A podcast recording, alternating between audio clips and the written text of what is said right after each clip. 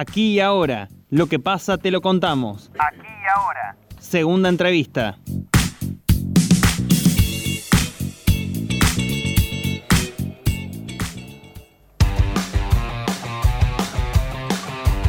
Con la variante Delta presente en la ciudad de Córdoba y la necesidad urgente de sumar cada vez más vacunados, Río Cuarto completó el 90% de personas mayores de 18 años con al menos una primera dosis de la vacuna contra el COVID. Estamos en comunicación con Marcelo Ferrario, secretario de Salud del municipio de Río Cuarto. Marcelo Ferrario, bienvenido a Noticias al Toque. Javier Sismondi y Susana Álvarez le damos los buenos días. Buen día, Susana, Javier, ¿cómo están ustedes? ¿Cómo le va, eh, doctor Ferrario? Bueno, un gusto tenerlo aquí en la mañana de Noticias al Toque. ¿Cuál es la situación epidemiológica actual en la ciudad de Río Cuarto en cuanto a lo que tiene que ver con casos, eh, el porcentaje de camas críticas también ocupadas y la circulación de cepas de COVID? Bueno, con respecto al número de casos, en la semana pasada y en lo que va de esta, venimos con un aumento de casos.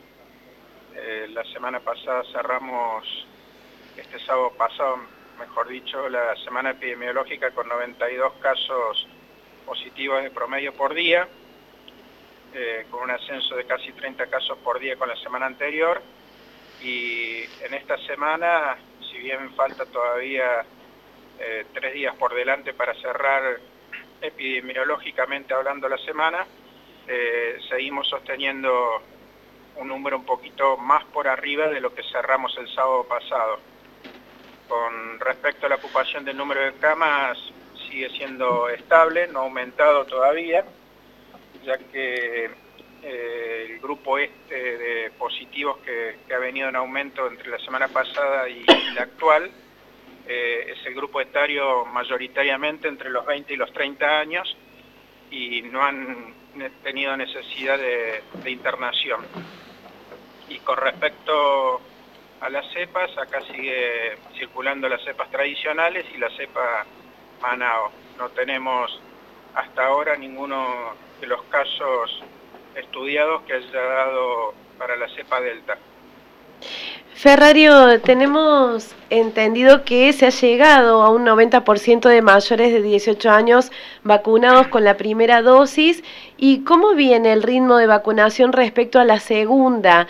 ¿Cuál es el objetivo en el corto plazo y eh, cuándo se espera lograrlo?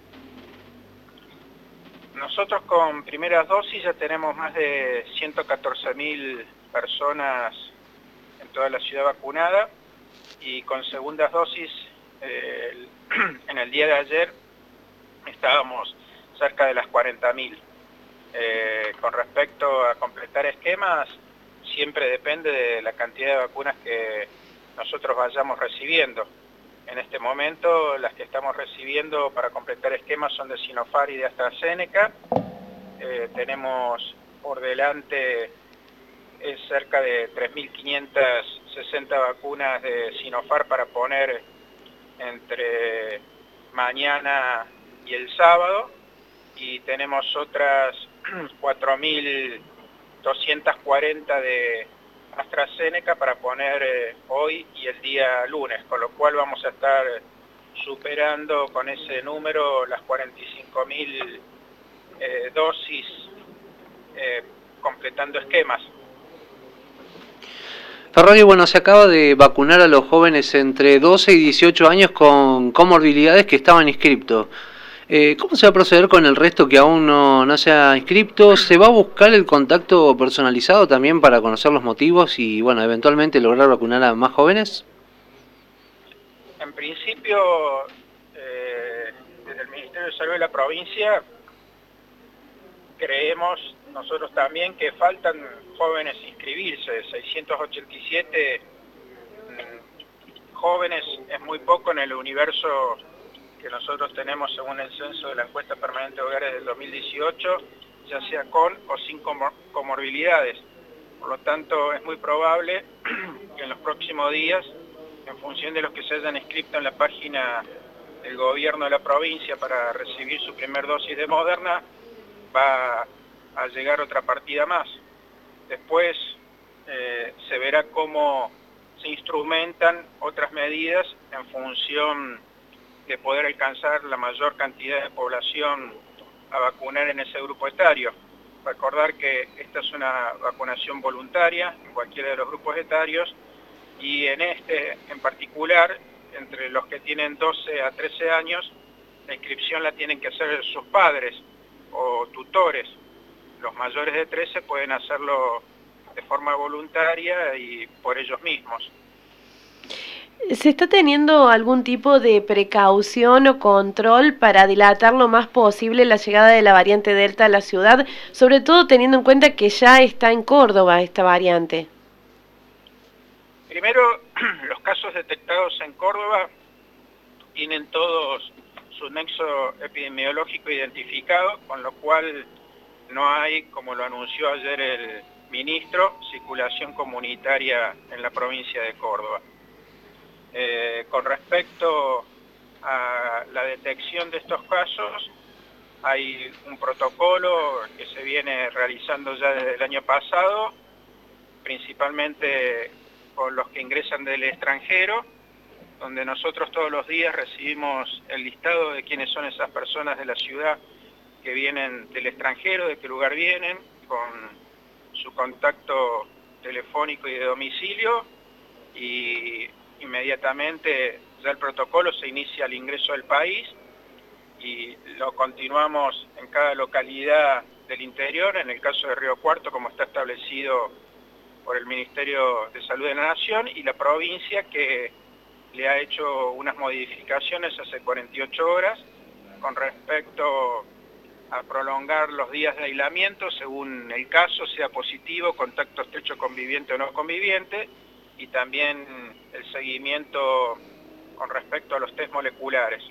En ese sentido, todos los que nosotros tenemos en seguimiento, eh, ninguno de los test moleculares hasta el día de ayer dio positivo para la variante Delta. Recordamos que estamos en comunicación telefónica con Marcelo Ferrario, secretario de Salud del municipio de Río Cuarto. Eh, doctor Ferrario, ¿se está pensando en avanzar con, combinaciones de vacunas en, aquí en la ciudad de Río Cuarto? Sobre todo especialmente en casos que no se cuente con segundas dosis de alguna determinada vacuna. Eh, en ese sentido, las determinaciones no las toma eh, el municipio, sino que en principio las directivas bajan del Ministerio de Salud de la Nación según lo que la ANMAT eh, considera e informa al Ministerio que se puede llevar adelante. Y posteriormente es el Ministerio de Salud de la provincia quien eh, se adhiere a esa medida que en principio va a ser eh, voluntaria y también continuar las fases experimentales, las que se han realizado en la ciudad de Buenos Aires han sido con mucho éxito, Carla Bisotti, y acá en la provincia lo que se habilita es en la misma página de vacunación para inscribirse, eh, un ítem eh, que tiene que ver con aceptar la combinación de, de vacunas en forma voluntaria. Y la otra opción, como bien indicó el Ministerio de Salud de la Nación es seguir esperando eh, la llegada del segundo componente de Sputnik, porque cuando hablamos de recombinación estamos hablando en toda aquella población que ya eh, ha pasado un determinado tiempo porque no ha llegado el segundo componente de la, de Sputnik. O sea que sería para los que tienen el componente 1, porque con AstraZeneca y Sinopharm eh, no tenemos problema con la primera y la segunda vacunación se viene realizando de acuerdo a los criterios epidemiológicos que determinó el Ministerio de Salud de la Nación sin ningún inconveniente. ¿Cómo cree que va a ser el escenario que, tendremos, que tenemos que enfrentar en los últimos meses del invierno? ¿Piensa que va a haber necesidad de volver a fase 1? ¿Se considera que esa instancia ya está superada? ¿Venimos con un ritmo de vacunación que nos va a permitir estar preparados para estos últimos meses?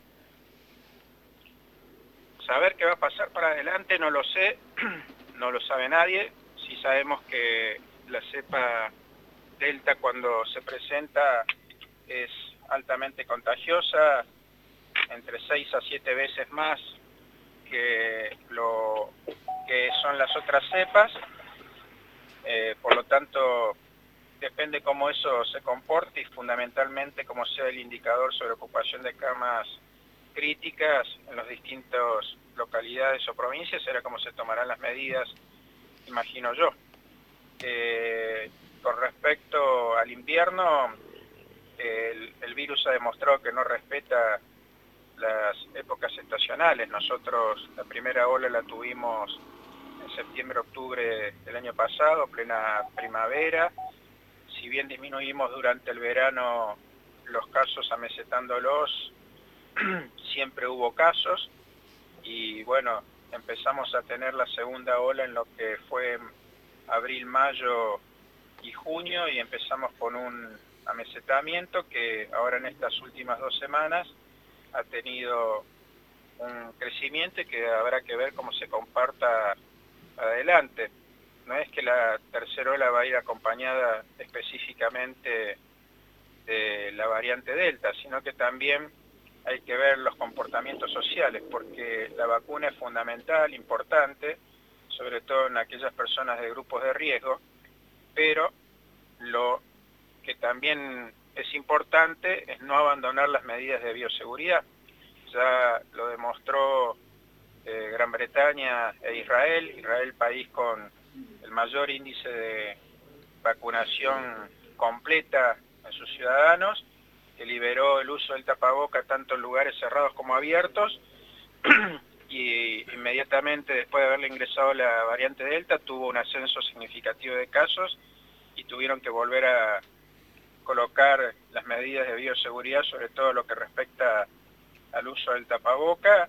En el caso de Gran Bretaña, más específicamente en Londres, incluso hasta con medidas restrictivas, o sea, actividades que se habían flexibilizado tuvieron que retroceder y eso está ocurriendo también en otros países en esta última semana, como es el caso de Canadá y Estados Unidos.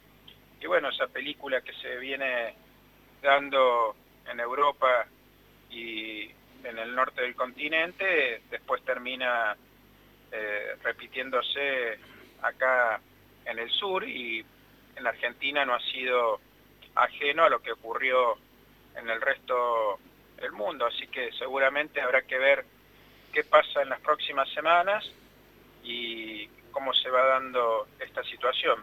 Por eso es muy difícil decir si aquellas actividades que se hayan flexibilizado podrán retroceder o no, eso va a depender de los indicadores sanitarios con los cuales siempre se tomaron las medidas en las distintas etapas o fases de acuerdo a cómo se fueron ocupando principalmente el número de camas críticas con respirador.